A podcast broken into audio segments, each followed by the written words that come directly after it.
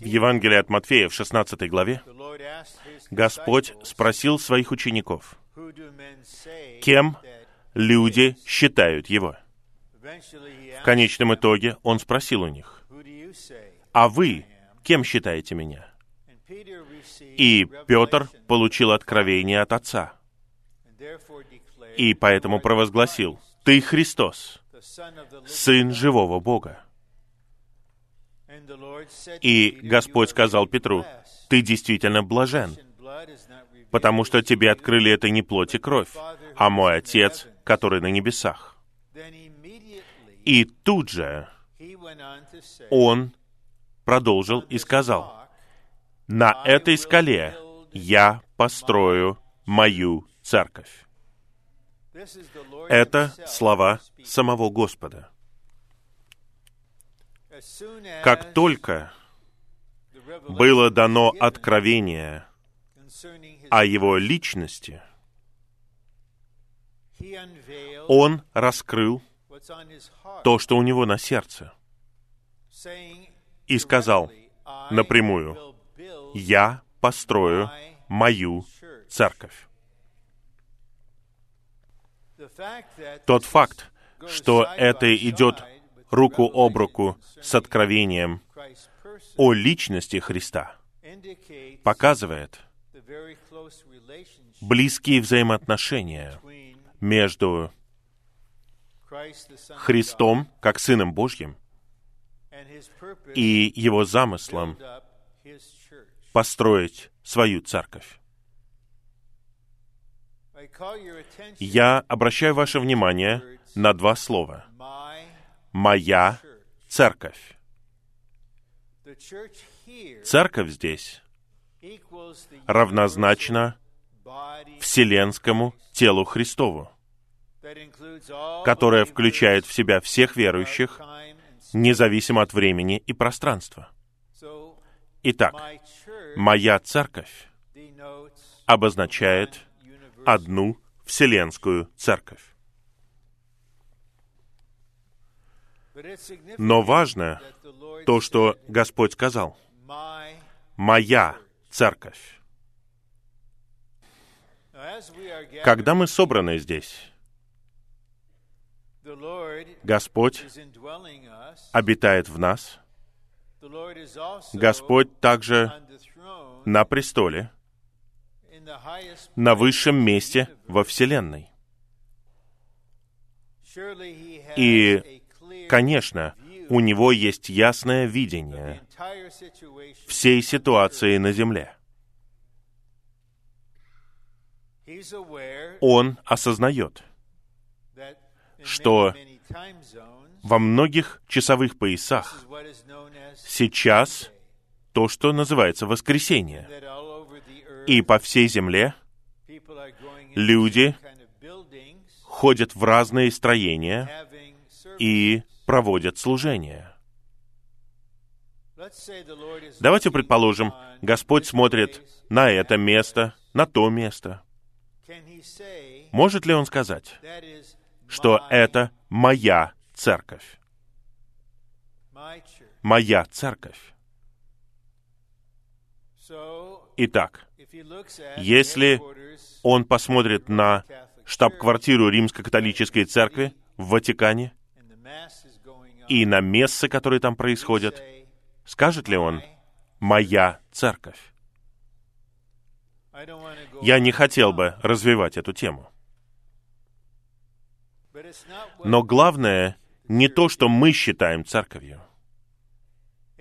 Главное не то, что мы чувствуем в отношении чего-то знакомого для нас. Главное — это оценка Господа. И если что-то не является моей церковью, тогда Он назовет это своим названием, потому что Он построит уникальное органическое целое. Моя церковь. Это в Евангелии от Матфея 16-18. Через две главы Господь говорит о взаимоотношениях в Царстве Божьем. И он подходит к вопросу о том, как восстанавливать брата, который впал в какой-то грех или обидел вас, и один брат идет к нему в духе общения с желанием восстановить его.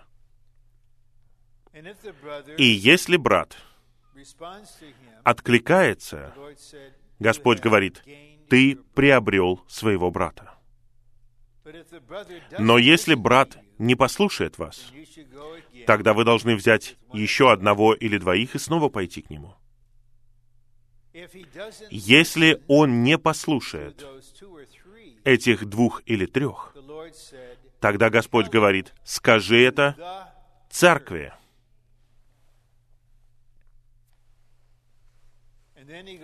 И потом он говорит, если он не послушает церкви, тогда нужно рассматривать его особым образом. Моя церковь, церковь, это говорение самого Господа. Что он называет церковью, не может быть Вселенской церковью, о которой говорится в 16 главе 18 стихе. Как можно сказать это невидимому вселенскому целому?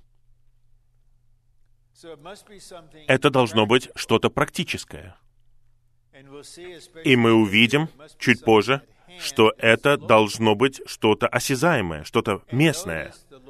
И обратите внимание, Господь не говорит, скажи это вообще какой-либо церкви.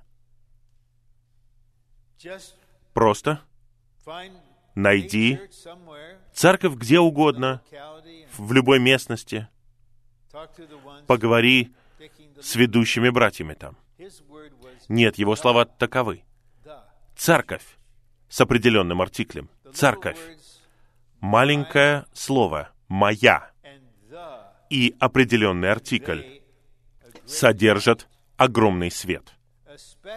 Особенно в противоположность с тем, что развивается на Земле практически две тысячи лет с тех пор, как Господь сказал эти слова. И факт в том, что что-то развивалось, и оно называется церковью. Но согласно Писанию, согласно Господу как Духу, это не моя церковь. И это удивительно, это не церковь с определенным артиклем. Это что-то еще. Существует важная связь между моей церковью в Евангелии от Матфея 16-18, Вселенской церковью, и церковью с артиклем в Евангелии от Матфея 18-17, поместной церковью. Божья цель состоит в том, чтобы построить церковь как тело Христова, как вселенский организм. Поэтому все верующие, которые сейчас с Господом, они часть этого организма. В конечном итоге верующие будут воскрешены, мы все станем Новым Иерусалимом, как завершением церкви. Это окончательная цель. Но церковь с артиклем в Евангелии от Матфея 18:17 это средство, предписанное самим Богом. Поэтому апостолы в Новом Завете были обучены Господом возвещать благовестие Царства. Они привели множество людей к Господу и воздвигли церкви. Одну церковь в одном городе. Начиная с деяний, главы 8 стиха 1, вы видите выражение «церковь в Иерусалиме». К этому времени она состояла из нескольких тысяч верующих. Затем 13 глава Деяний. Церковь в Антиохии. Павел написал Церкви Божьей в Коринфе. Вот здесь я помню лишь основы математики, я изучал ее много лет назад, и я собираюсь преподнести вам основы библейской математики. Я дам вам одно уравнение. Хорошо? И вы можете проверить точность этого уравнения. Хорошо? Вот оно. Деяние 14.23 плюс послание к Титу 1.5 равняется Откровение 1.11. Давайте посмотрим на эти компоненты. Деяние 14.23. Апостолы назначили старейшин в каждой церкви. Итак, одно старейшинство для церкви. В послании к Титу 1.5 Павел наставляет своего соработника Тита назначить старейшин в каждом городе. Город.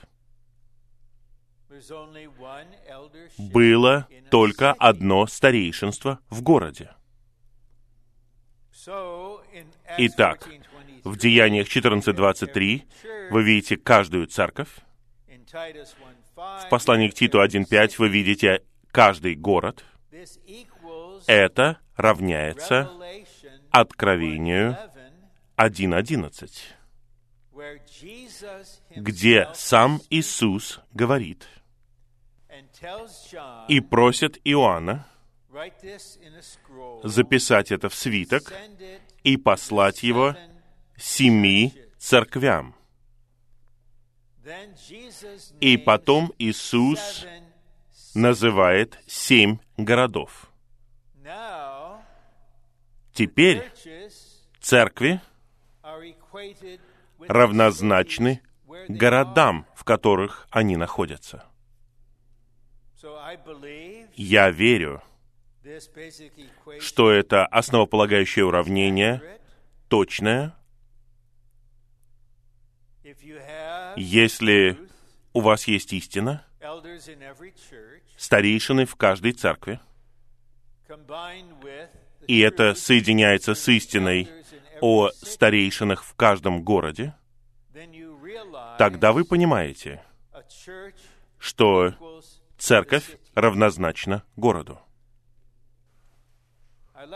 Я хотел бы подчеркнуть, что именно сам Иисус говорит в Откровении 1.11. «Пошли семи церквям».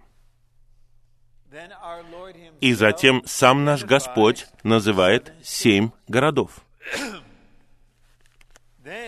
Затем, во второй главе, это все еще говорение самого Господа. Он начинает говорить с каждой церковью. И он соединяет название города вместе со словом «церковь». Вестнику церкви в Эфесе напиши.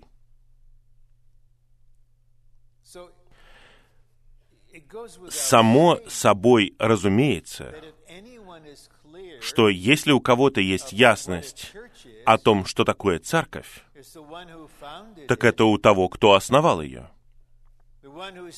Тот, кто сказал «моя церковь», тот, кто сказал «церковь» с артиклем, теперь он сам обращается к вестникам, к тем в церкви, кто может принять это слово и говорить его. Церкви в Эфесе. Он повторяет. Церкви в Смирне, церкви в Пергаме, церкви в Фиатире, церкви в Сардах, церкви в Филадельфии, церкви в Лаудикии. Однако, как бы то ни было, если кто-то хочет иметь церковную жизнь, все зависит от них. Что касается верующих, мы не настаиваем на вопросе церкви. Мы не бегаем за ними и не пытаемся убедить их, что вы должны собираться с нами, а не там. Мы не делаем акцента на церкви. Мы оставляем это решение верующим, и пусть это зависит от их отношений с самим Господом. Однако, те, кого мы приводим к Господу, и кого мы крестим в триединого Бога, мы приводим их в церковную жизнь. Затем в конце Откровения, я уже говорил об этом, в конце 22 главы, Господь говорит, «Я, Иисус, послал моего вестника засвидетельствовать вам это для церквей». Итак, ясное откровение в Новом Завете состоит в том, что Господь строит свою церковь. Вселенское тело Христова, которое включает в себя всех верующих во времени и в пространстве, всех настоящих верующих по всей земле. Все они члены тела Христова. Они не обязаны собираться с нами, они не обязаны соглашаться с нами, они члены тела. Если они придут на наше собрание, а мы проводим Господнюю трапезу, это не наша трапеза. Вы можете быть здесь точно так же, как и мы. Мы никого не допрашиваем, мы никого не расспрашиваем. Господь принял вас, и мы принимаем вас, потому что вы часть Господней Церкви. Но созидание Церкви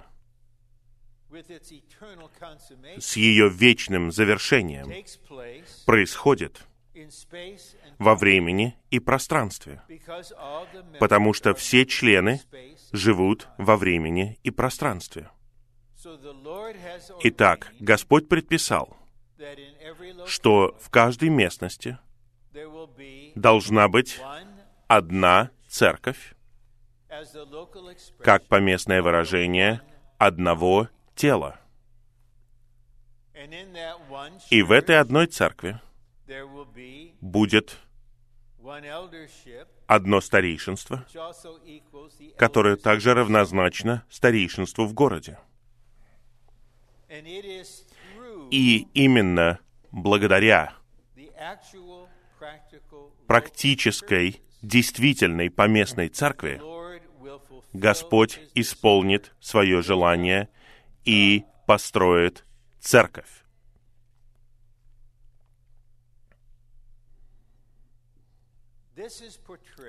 Это показано в части истории народа Израиля. Весь народ Израиля — это наш прообраз. В Ветхом Завете, когда этот народ пришел в добрую землю, Господь предписал, что должно быть одно место — где они могут переживать совокупное поклонение. Они могут поклоняться Господу лично, в каком-то смысле, но для совокупного поклонения им нужно было приходить в определенное место. Это Иерусалим. И в этом месте, в Иерусалиме, находилось единственное место, где можно было построить храм. Когда пришел суд на город и дом Божий из-за идолослужения, и многие израильтяне были угнаны в Вавилон, наверное, тогда появилась система синагог. Но они не решили, что поскольку мы здесь, давайте построим храм. Они знали, что они не имели права этого делать. И Даниил, который был в плену много лет, молился три раза в день, обращая лицо к Иерусалиму. И он знал пророчество Еремии о том, что пленение продлится 70 лет. И он был все еще жив. Господь сохранил ему жизнь на долгое время. Он молился за исполнение пророчества Еремии. И затем сам Бог изменил политическую ситуацию, передал царство МИДа Персидской империи и использовал Кира, который выпустил указ о том, чтобы Божий народ вернулся в Иерусалим и построил дом Бога. И именно это и произошло. Я верю, что многие в этом зале, особенно те, кто моложе, может быть, все мы, мы доживем до того момента, когда что-то произойдет в Иерусалиме. Место для построения храма — это место, где Авраам принес жертву Исаака на горе Мария.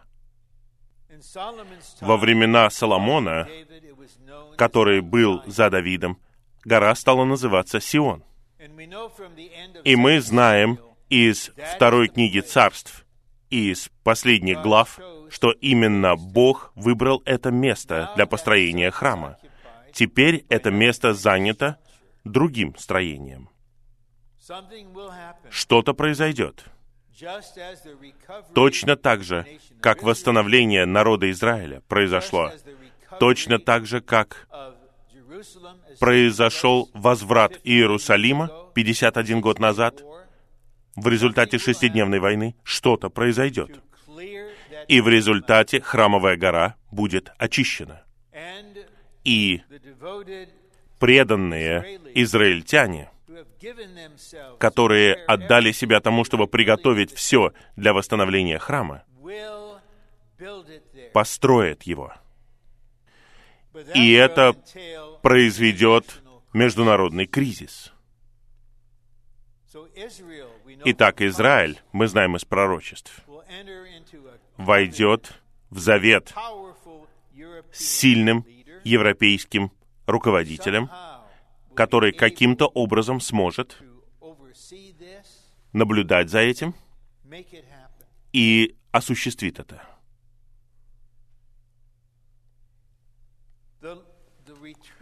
Возвращение некоторых израильтян в Иерусалим для восстановления храма открыло путь для исполнения пророчеств о рождении Иисуса. Первый приход Господа Иисуса в результате воплощения требовал того, чтобы остаток вернулся в избранное место, в Иерусалим. Это факт. И мы верим в принципе, в принципе, что то же самое произойдет со вторым пришествием Господа. Нужно построить храм.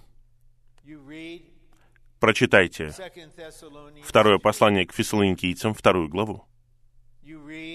Прочитайте ссылки на мерзость опустошения, о которой говорится в Евангелии от Матфея Mark 13. и в 13 главе Евангелия от Марка. Антихрист сядет в храме, будет требовать поклонения, и так начнется великая скорбь. Итак, Господь Иисус для того, чтобы вернуться, Он вернется как жених. За невестой. И приготовление невесты зависит от созидания тела Христова. И созидание тела Христова произойдет благодаря средству по местным церквям. Это Новый Завет. Что будет С другими верующими, которые не собираются таким образом, это не наше дело. Не мы их исключаем и не мы их включаем. В этом будут участвовать даже не все святые в поместных церквях, только победители по-настоящему будут действительностью тела Христова и невесты. Итак, сейчас нам нужно рассмотреть этот план, в котором говорится о теле Христовом, глубинном значении церкви. Мы прочитали стихи Ephesians 1:20. в послании к Ефесянам 1, 22 и 23, Link, you have и там вы видите главное слово «церковь», его тело, полнота. Церковь это тело. Созидать Господнюю церковь значит созидать тело. Мы прочитали два стиха Ephesians 2. В конце второй главы послания к Ефесянам, 21 стих 21. says, "In Christ, Там говорится, в Христе все строение растет в храм. Все строение the universal church." — это Вселенская Церковь. Verse 22 says, 22 стих говорит, "You also «И вы также созидаетесь вместе в God." жилище Божье в Духе». Вы также указывает на поместную церковь. Это Божий предписанный путь созидать Его церковь. И этот путь состоит в том, чтобы возвещать благую весть, добавлять людей к Господу, как показано в деяниях, крестить их в триединого Бога, в Христа в Его смерть и в тело Христова. И тогда они начинают собираться с церковью в том городе, где они живут. Это деяние. Практически вся истина о церкви, как о Божьем вечном домостроительстве, была потеряна, ею пренебрегали или извращали ее. Поэтому, 500 по крайней мере, 500 лет Господь проводил постепенное, частичное восстановление. И мы находимся. В нынешней части этого. Мартин Лютер был на этом пути. Цинцендорф был на этой линии. Джон Нельсон Дарби был на этой линии. Господь не мог прорваться в Соединенных Штатах, Это точно. И Господь не мог прорваться в Европе том, что касается следующего шага. Поэтому он отправился на целину. Он отправился в Китай. И если у кого-то проблемы с этим, тогда вам нужно, чтобы крест коснулся российского элемента в вашем существе. Господь может двигаться в любой части земли и сделать следующий шаг в своем движении с любыми людьми, которых Он изберет. И если мы чтим тело, мы получим снабжение от любого источника, от любого человека, которого использует Господь. И именно в Китае Господь через Watchmana Ни восстановил видение, славное видение тела Христова. Через брата Ни Господь восстановил истину о почве церкви, и затем, когда политическая ситуация изменилась в Китае, в самом начале этих перемен брат Ни собрал всех своих соработников и сказал, нам нужно быть готовыми принести себя в жертву. Это касается всех, кроме брата Уитнеса Ли. Мы отсылаем его, чтобы мы не потеряли всего. И это был трогательный момент между ними двумя. Брат Ли уехал на Тайвань. Это было неразвитое место, и он свидетельствовал, что сначала он просто лежал на кровати и смотрел в потолок. И спрашивал Господа, что я здесь делаю? Что я здесь делаю? Этот человеческий элемент касается меня. Я знаю, что значит лежать вот так вот на кровати и смотреть в потолок. И задаваться вопросом, что происходит? Как я попал сюда? Что я должен делать? И тогда Господь начал двигаться в нем, дал ему бремя благовествовать, и спустя какое-то время численность увеличилась с 500 до 20 тысяч. Тысячи были спасены, крещены, добавлены. К поместным церквям, которые были воздвигнуты. Это был этап развития. Затем все было перенесено в Соединенные Штаты, когда брат Ли приехал сюда, и это было вселенское распространение. И теперь мы верим, поскольку мы получаем озарение из служения, что мы живем в очень важный момент этого распространения.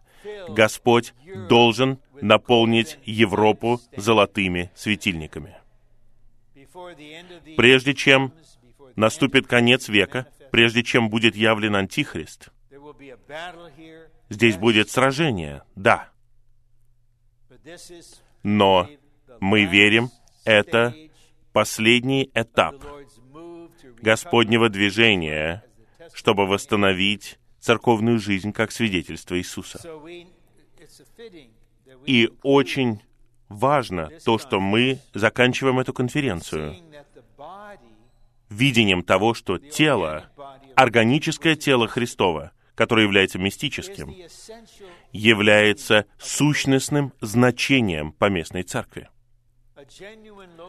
Подлинная поместная церковь это поместное выражение одного тела. И эти пункты станут ясными для вас, насколько это возможно вот в этом изначальном преподнесении. Мы рассмотрим этот план, у нас достаточно времени, и мы в конце оставим где-то 30 минут для ваших откликов. Это сообщение особым образом нуждается в подтверждении от многих братьев и сестер. На основании вашего духовного понимания, на основании вашего переживания истории.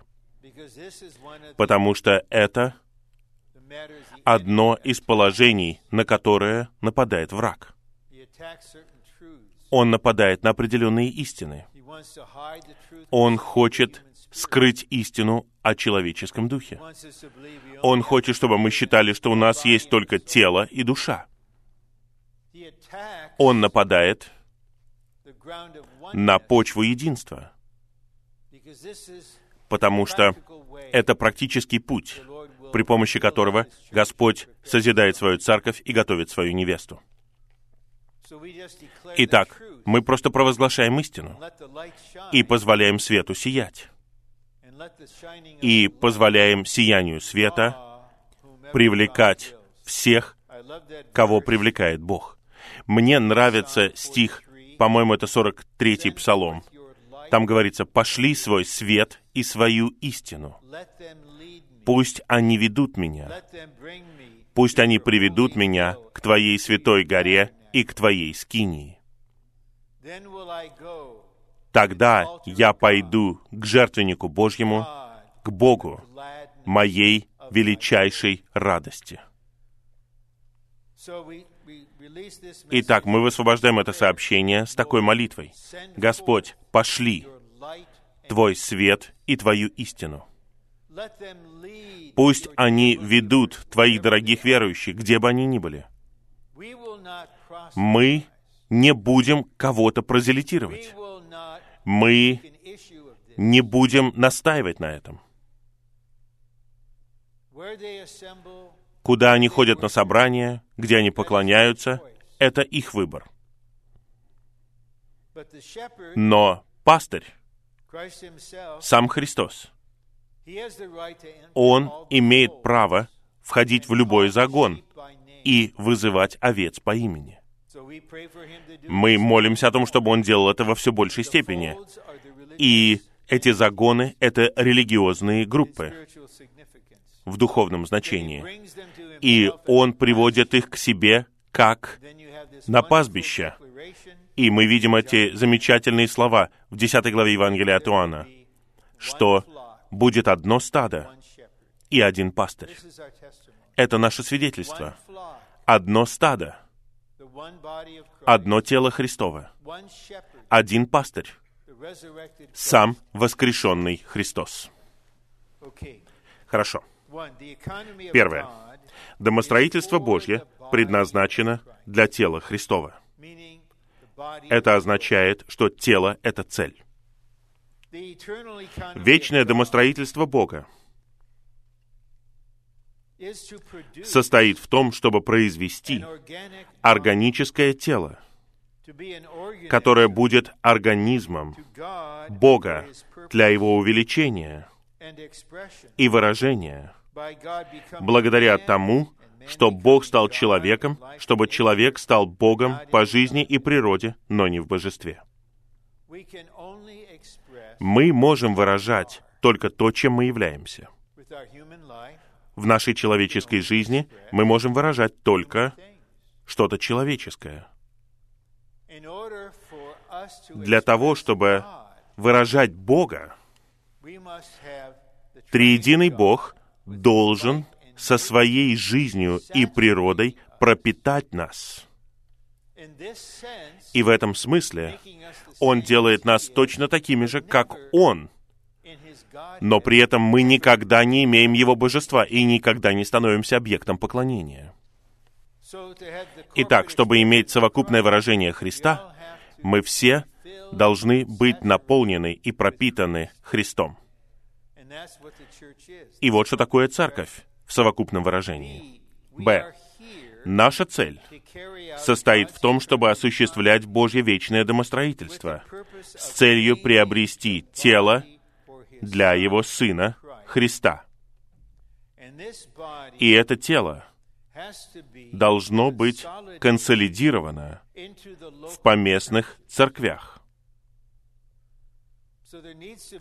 Итак, необходимо практическое выражение церкви. И у нас есть книга с таким названием. Это прекрасная книга для тех.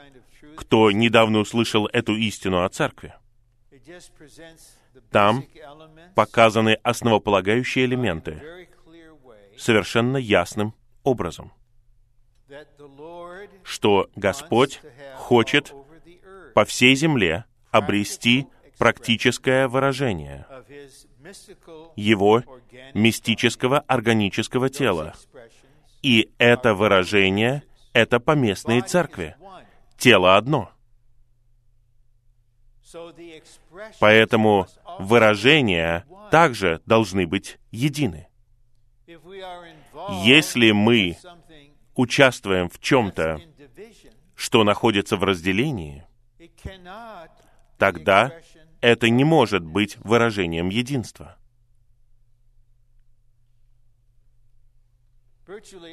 Практически все разделения имеют название. Одни — это кальвинисты, лютеране, уэслианцы. Но Господь хвалит церковь Филадельфии за то, что она не отреклась от Его имени. Как только вы берете себе другое название и обозначаете себя каким-то особым именем, вы в разделении, и вы не стоите на почве единства, и вы не являетесь выражением тела Христова. Именно практичность церковной жизни является проверкой для всех. Было много драгоценных ищущих святых, некоторые из них служители и пасторы. Они были с нами какое-то время, и некоторые из них говорили об этом видении. Я не понимаю этого. Я просто не могу этого понять. И мы не говорили ничего им этого, потому что мы не хотели приткнуть их. Но главное не в этом. Причина, по которой вы не видите этого, в том, что вы не готовы заплатить цену. Это не дешевая истина. Но как только вы готовы заплатить цену, которую просит Христос, тогда все становится ясно. Я пришел в церковную жизнь сначала в Сан-Франциско в сентябре 1966 года. Но через несколько недель мне стало ясно, что мне нужно переехать в Лос-Анджелес. Там жил брат Ли, и туда съезжались многие ищущие. И я очень оценил то, что сказал мне один брат. Он был лет на 20 старше меня.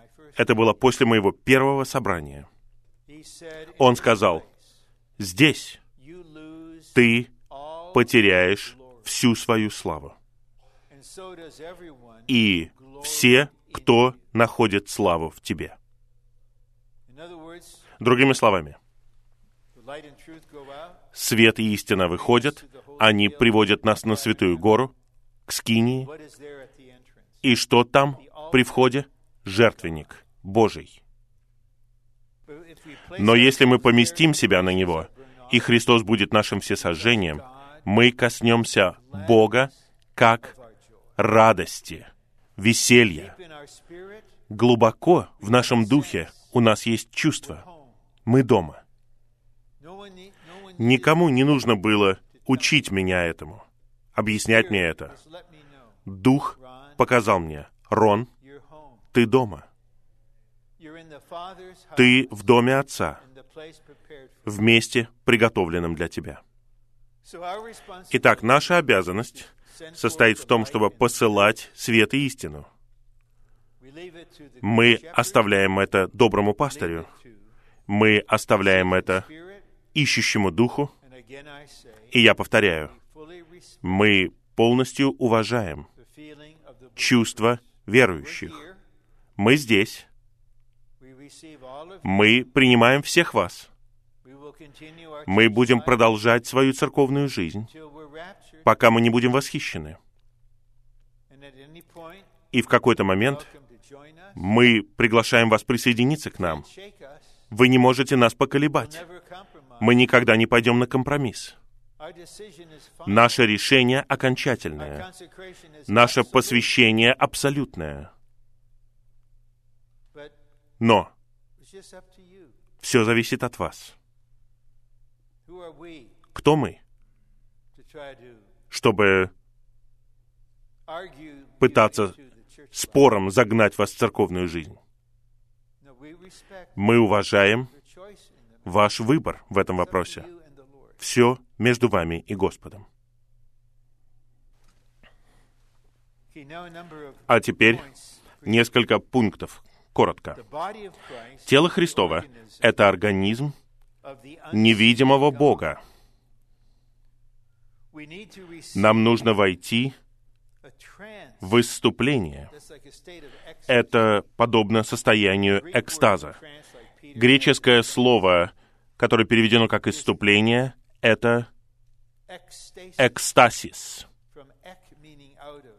Приставка «эк» значит «вне», «стасис» значит положение, место. Вы выходите из себя. Вы в духе, вы избавлены от своего «я» и вы перенесены в другую сферу, чтобы получить глубинный взгляд на тело Христова. Именно этого мы коснулись сегодня утром. Три. Все проблемы церкви сегодня возникают из-за невежества относительно тела Христова. Под церковью сегодня я имею в виду нас. Мы не говорим о системе организованного христианства. Мы говорим о проблемах среди нас. И мы не идеалисты, мы не ищем идеального места. Мы получили видение. Мы видим, что Господь раскрыл в Новом Завете. Но просто прочитайте первое послание Коринфянам, и вы увидите, может быть, к вашему большому удивлению, что, возможно, в поместной церкви будут проблемы. Возможно, вы даже не будете считать Коринф церковью. Вы придете туда, там группировки. Я Петров. Я Павлов. Я Полосов. А мы Христовы. Затем есть братья, которые судятся с другими братьями. Есть путаница на собраниях относительно духовных даров. Есть случай огромной безнравственности.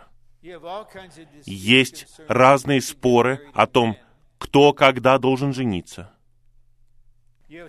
Некоторые сомневаются в воскресении.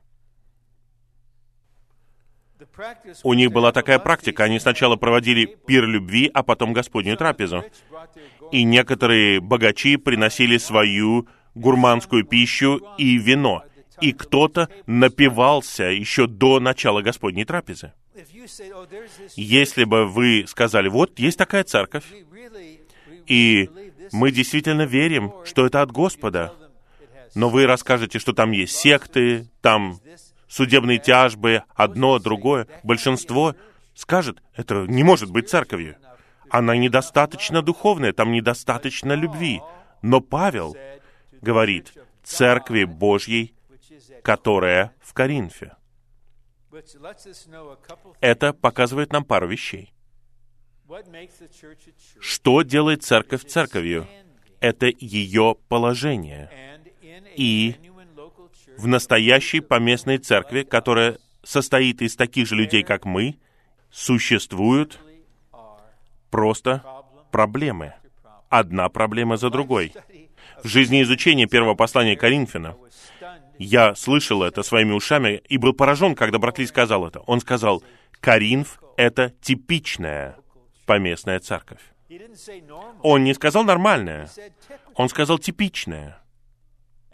И с тех пор мы видели все это, поскольку у нас есть враг, который нападает. И мы все находимся на разных этапах нашего духовного развития. У нас есть плоть, у нас есть «я». И если мы не живем в духе, Если мы не идем путем креста, тогда будут проблемы. Но суть вот в чем. Я читал часть этого. Все проблемы возникают из-за невежества относительно тела Христова. И вот мы просто или не знаем, или нам все равно, и мы нарушаем принципы и создаем проблемы. Итак, продолжаю читать третий пункт. Нам нужен дух мудрости и откровения и озарение глаз нашего сердца, чтобы увидеть тело. Четыре. Церковь, как Дом Божий, Царство Божье и невеста Христа, принимает тело Христова как свой глубинный фактор. Тело — это церковь, Дом Божий, Царство Божье и пара Христа. Это показано особенно в послании к Ефесиным, в послании, которое сосредоточено на теле Христовом. Итак, тело — это ключ к тому, чтобы быть в Доме Божьем. Тело — это ключ к тому, чтобы быть в Царстве Божьем и стать парой Христа. Некоторых верующих учили тому, что прежде чем Господь вернется, каким-то образом Господь просто соберет рассеянных верующих по всей земле, и они будут невестой. Но это противоречит истине. Мы не можем стать невестой, парой, если мы сначала не станем телом Христовым, которое построено. Это средоточие всего моего существа, день и ночь. Это просто факт. День и ночь.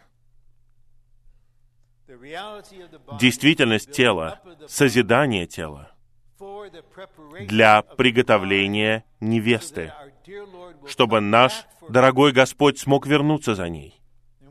И мы хотим быть готовы к восхищению, когда Он вернется. И когда мы явимся перед Сыном Человеческим у судного престола, какое это будет благословение услышать от Него. Твоя жизнь и твое служение внесли вклад в исполнение желания моего сердца. Возможно, ты не понимаешь этого, но твоя жизнь и твое практическое служение внесли вклад в созидание тела Христова и приготовление невесты.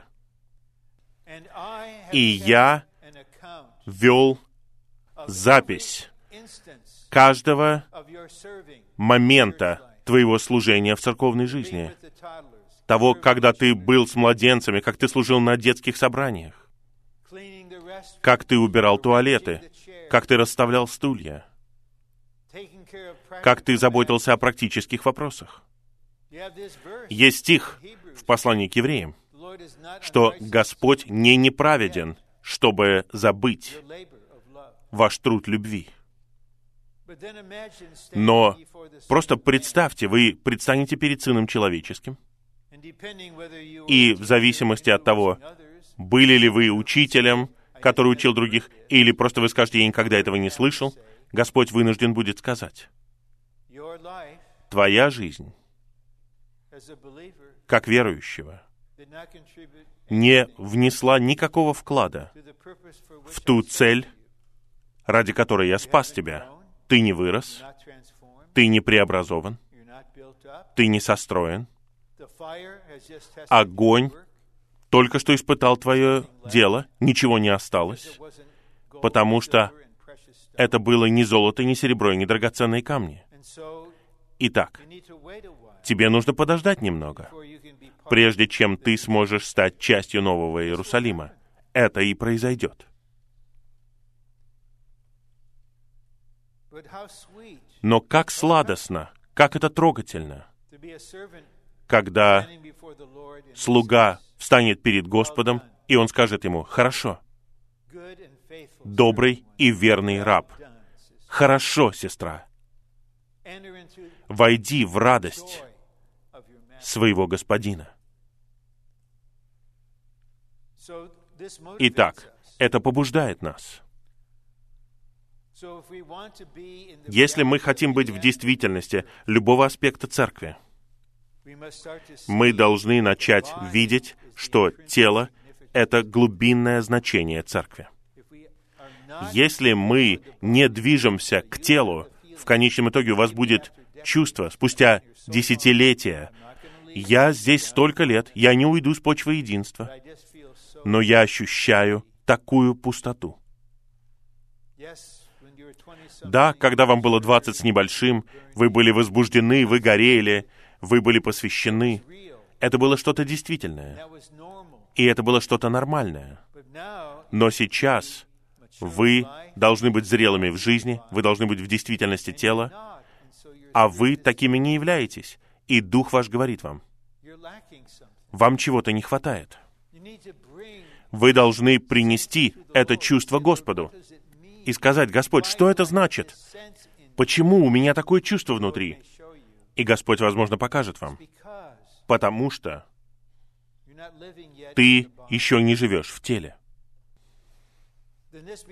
И это становится блаженным моментом. И когда вы молитесь снова и говорите, «Господь, не позволь мне закончить свой бег в таком состоянии. Покажи мне, что это значит — жить в теле, быть в действительности тела».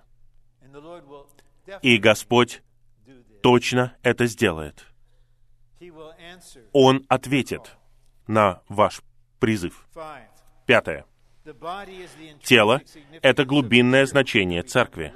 Теперь мы переходим к сути. Без тела Христова церковь является безжизненной и просто человеческой организацией. Поместные церкви могут деградировать вот так. Это происходило. Особенно, что касается ведущих братьев. Они не знают тела, не чтят тело, они не заботятся о теле.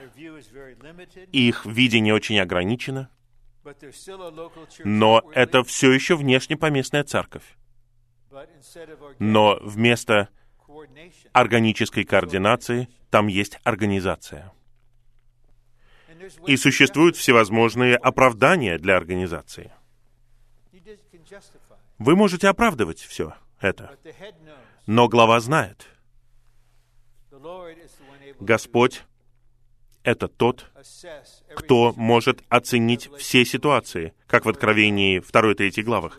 Господь знает ситуацию каждой поместной церкви. И в каждой церкви должны быть те, кого называют вестниками, и я говорю в принципе не о конкретном человеке, которые знают бремя Господа о вашей местности, для того, чтобы привести вашу местность в действительность тела. Будет печально, если мы радуемся, мы становимся на эту почву, мы проводим Господнюю трапезу, светильник сияет, а 30 лет спустя это просто организация.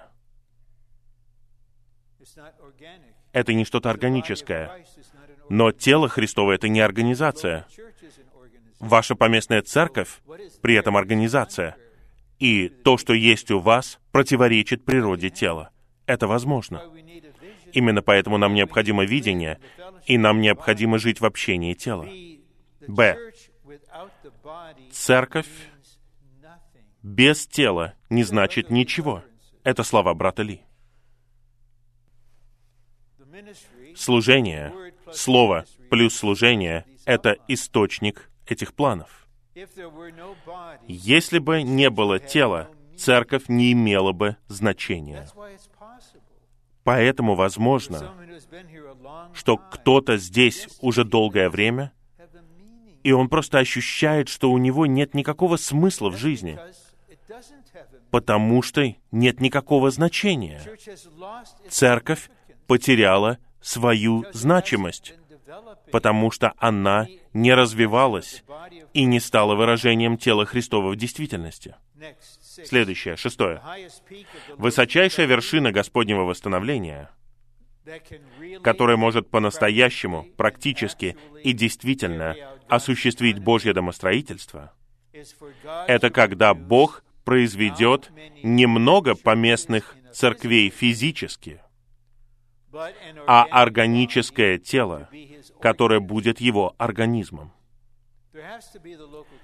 Необходимы поместные церкви, но это не высочайшая вершина. Поместные церкви — это что-то физическое. Но они должны быть для чего-то духовного. И это что-то духовное — это тело Христова.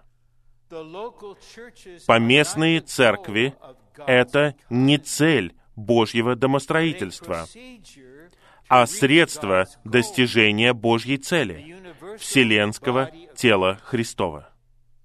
В конечном итоге поместные церкви закончатся, и только тело Христова останется вовеки как единственная скиния Бога и как единственная невеста Христа. В 1994 году в сообщениях, которые напечатаны в книге «Практические положения в отношении смешивания», брат Ли представил эту истину всему восстановлению.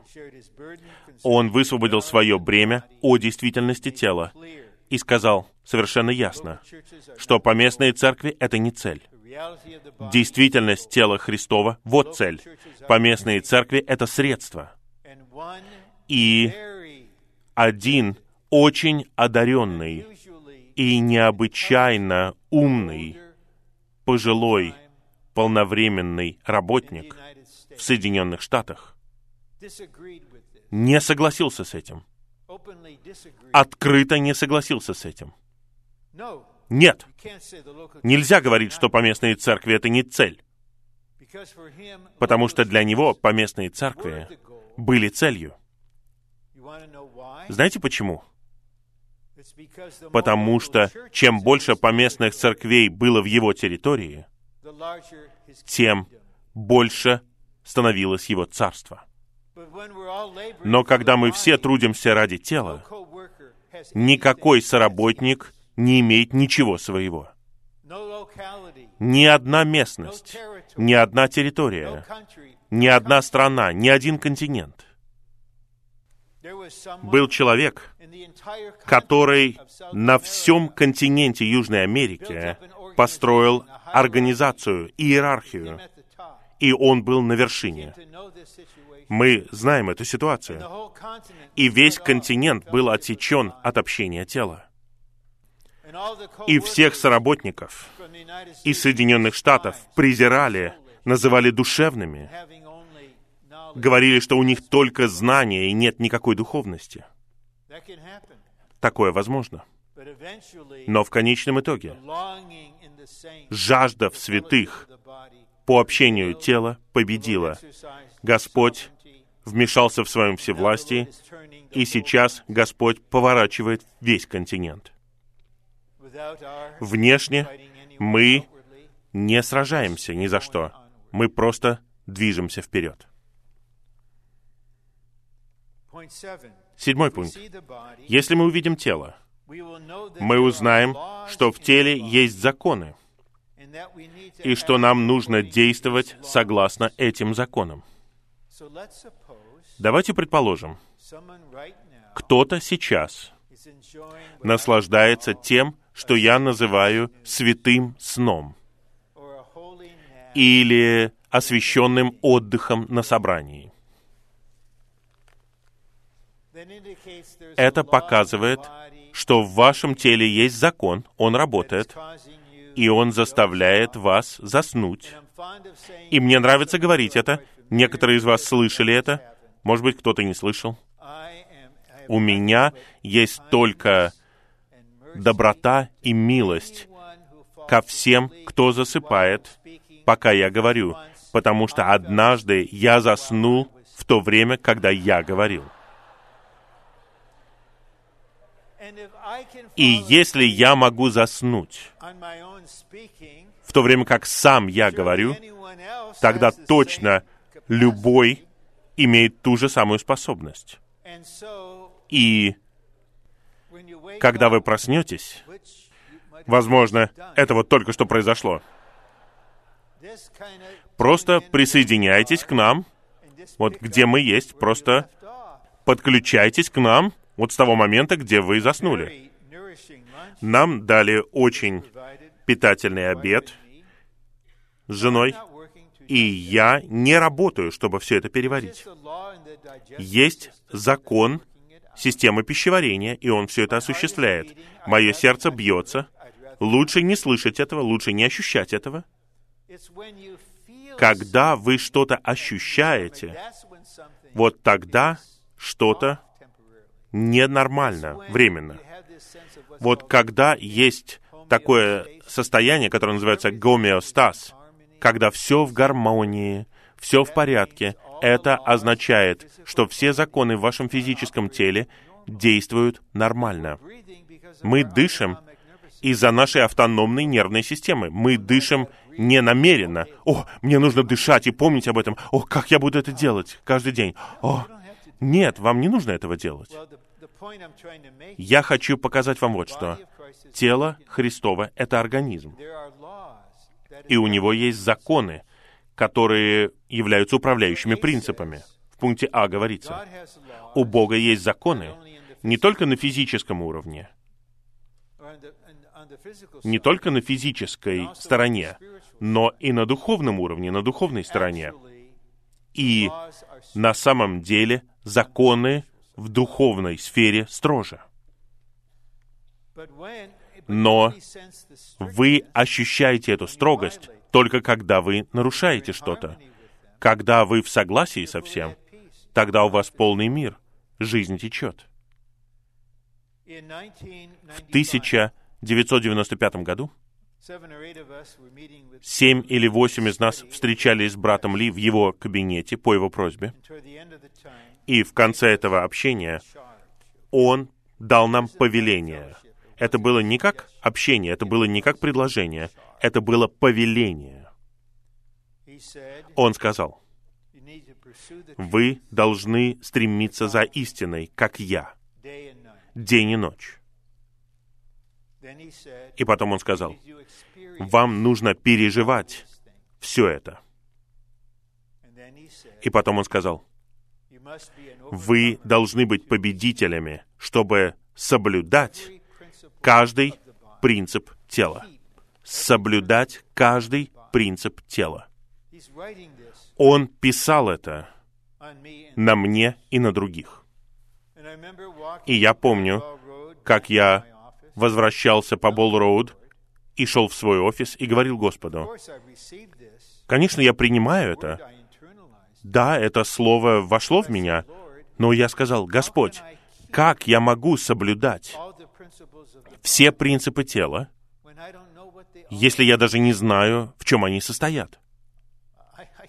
Я не могу вести себя так, как будто я знаю, в чем они состоят. Что это за принципы? Итак, мы начали искать очень давно, практически 20 лет назад, на конференции в День Благодарения в 98 году, общая тема была такая — принципы тела Христова. Шесть сообщений. И вскоре после этой конференции все принципы были нарушены. Кто-то это сделал намеренно, осознанно, а кто-то просто из-за неведения. Итак, особенно братья, которые несут ответственность в церкви, в служении, в работе, мы должны знать все эти законы и жить в них во всем, что мы делаем. Даже моя молитва связана с телом. То, как я изучаю Слово, это связано с телом то, как я общаюсь, то, как я служу, то, как я работаю. Например, Когда я посещаю какое-то место ради конференции или общения, я рассматриваю свою функцию как очень простую и ограниченную. Я просто делюсь с вами словом, которое Господь вложил в меня. Я не касаюсь церкви, я не касаюсь работы. Я не захожу слишком далеко, и я не говорю, «О, я вижу это в церквях, я считаю, что вот это неправильно», я не влезаю в работу. Это выходит за пределы моей меры. Мера — это принцип в теле. Вот что отмерено мне. Пусть об этом заботятся другие. Соработники, там, где я живу, ведущие братья в церквях, там, где я. Даже если меня просят пообщаться, я очень упражняюсь в том, чтобы оставаться в пределах своей меры. Я не говорю, ага, спросили меня, вот теперь плотина прорывается, и я изолью на вас все свои чувства. Тогда я нарушаю принцип тела. И мне нравится путешествовать в такой простоте. Я не пытаюсь ничего разузнать, я ничего не хочу знать.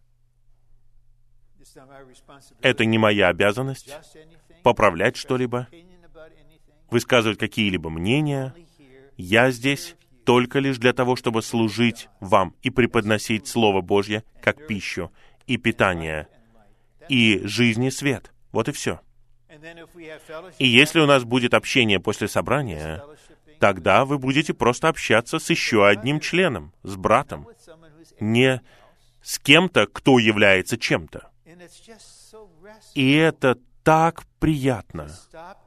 Просто перестать пытаться быть всем телом Христовым в самом себе. Просто перестать пытаться быть всеобъемлющим Христом. Просто быть членом. О, какой это покой! В пункте Б говорится, тело Христова — это органическое целое, и ни одна часть его тела не может быть автономной. Следующее. Уникальное тело Христова выражено во многих местностях в виде поместных церквей. Поместная церковь — это выражение тела Христова в определенной местности. Одна Вселенская Церковь, тело Христова, становится многими поместными церквями, поместными выражениями тела Христова. Каждая поместная церковь является частью уникального вселенского тела Христова, поместного выражения этого тела. Итак, Павел мог сказать Церкви Божьей, которая в Коринфе, «Вы — тело Христова». Это означает, что вы — поместное выражение тела. Два. С вселенской точки зрения все поместные церкви являются одним телом, а с поместной точки зрения каждая поместная церковь является поместным выражением вселенского тела. Таким образом, поместная церковь — это не тело, а лишь часть тела, выражение тела. Поместных церквей много в плане существования, но они по-прежнему одно тело с вселенской точки зрения в элементе. Поскольку вы в поместной церкви, это поместное выражение тела, вы должны понять, что, будучи в этой церкви, вы находитесь в общении вселенского тела. Четыре. В глазах Господа все церкви едины поскольку у Христа только одно тело. Девятое.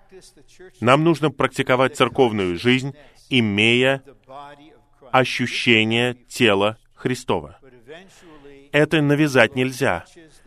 Когда Господь коснется преград нашей плоти, нашего «я», нашего природного состава, тогда жизнь Христос, как жизнь тела, потечет из вашего духа во все ваше существо.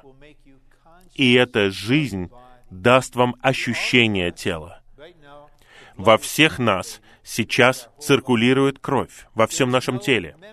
Нет ни одного члена. Вот представьте себе, если бы мой указательный палец сказал, у меня своя собственная жизнь, у меня своя собственная кровь, мне не нужны остальные члены. Кровь, которая была в нем, когда я поднял свой палец, может быть, сейчас, она уже сейчас в моем большом пальце на ноге.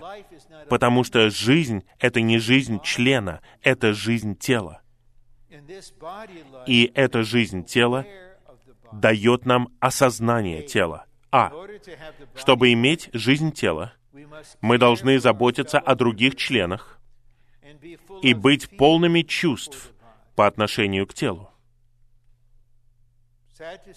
К сожалению,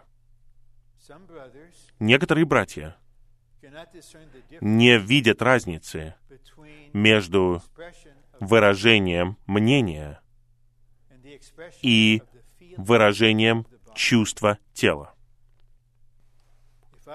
Если бы я сел на свой стул и сел бы на гвоздь там, у моего тела было бы чувство. И, я надеюсь, было бы надлежащее выражение этого чувства. Это не мнение о гвоздях или стульях или о чем-либо еще. Это чувство в теле. Именно так все устроено. Когда Южная Америка была отсечена, было много чувства в теле, во вселенском теле, много боли, много чувства в святых. Тело — это организм, имеющий чувства. И мы должны быть мудрыми в том, как мы выражаем чувства. Но любой может быть представитель тела для нас. Господь не послал сверхапостола Савлу Тарсянину, который бы привел бы его в церковную жизнь. Он выбрал обычного члена тела, который бы представлял главу и тело для него.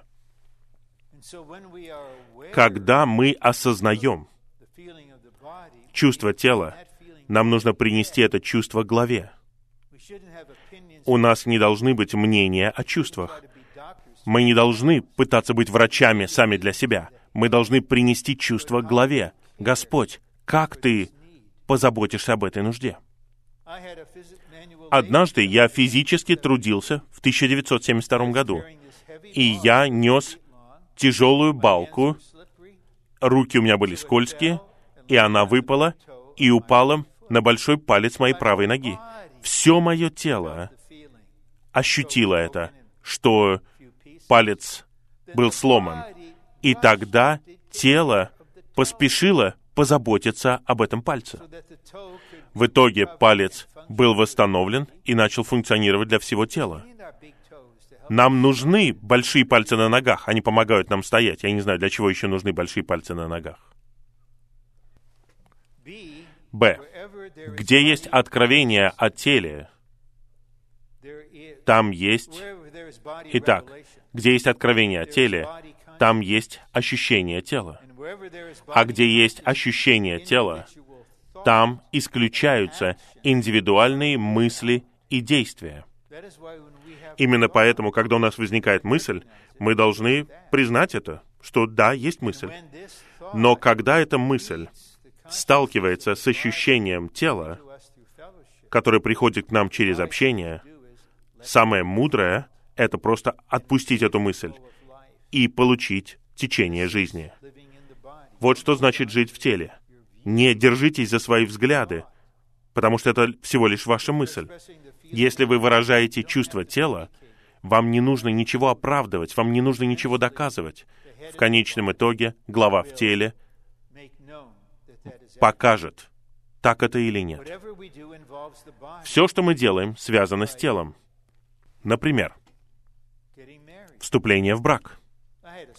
У меня было сладостное общение, 4 или 5 минут, с одним молодым братом в Господе, которого я люблю в Господе, я люблю его семью, его родителей, его братьев и сестер, и я услышал о том, что он начинает ухаживать. Я не буду показывать вам, кто это, но у меня было ощущение, у этого есть вкус того, что это исходит из Бога Отца. И у меня была большая радость. и было осознание, да, нет ничего более тонкого и личного, чем вступление в брак, но если вы получите озарение, вы поймете, что ваш брак — это часть жизни тела. Вы заботитесь о своих детях, и это часть жизни тела. Г. Когда мы думаем о чем-либо, на первом месте должно стоять тело, а поместные церкви на втором. Мы должны уделять больше внимания телу Христову, нежели поместным церквям. Такова последовательность в Евангелии от Матфея и в послании к Ефесянам во второй главе. А теперь мы переходим к последним положениям. У нас осталось достаточно времени. Не столько, сколько я хотел, но достаточно времени для вас. Господь желает восстановить тело Христово и единство тела Христова. Это сущность нынешнего Господнего восстановления. Восстановление предназначено для тела. Знать тело — это надлежащее восстановление Господне. Это завершает мою долю. У меня полный мир. У нас где-то 22-23 минуты осталось. Было бы хорошо, если бы мы помолились с вашим соседом, если вам хочется. И потом братья скажут нам, как мы будем делиться. И если они ограничат вас по времени, примите это как от главы через тело. Просто оставайтесь в рамках своей меры, и когда вы услышите прекрасную музыку, закончите свое предложение и уходите. Хорошо? Это небольшая практика в жизни тела. Давайте помолимся, а потом пророчествовать будем.